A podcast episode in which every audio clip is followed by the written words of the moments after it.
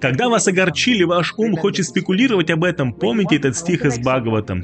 Когда вы хотите противодействовать чему-либо, когда кто-то говорит что-то нехорошее о вас, Помните этот стих из Бхагаватам 1.18.48? Потому что в нем Шугадава Госвами провозгласил Махараджа Парикшита великим вайшнавом. И он говорит, что вайшнавы настолько снисходительны по своей природе, что даже если люди пренебрегают ими, обманывают их, убивают их или хотят оклеветать, то что делают вайшнавы в такие моменты? Насьята от пратикурванти. Вайшнав не обращает внимания на это.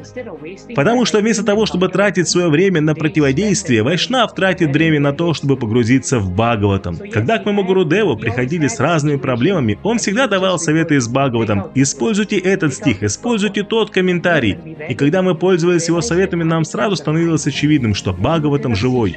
Гурудев говорил нам, что Шила Прабхупада обращается к нам и дает очень практичные советы и добавлял, почему вы не проводите свое время со Шилой Прабхупадой? Hare Krishna, Hare Krishna, Krishna Krishna, Hare Hare. Hare Rama, Hare Rama, Rama Rama, Hare Hare.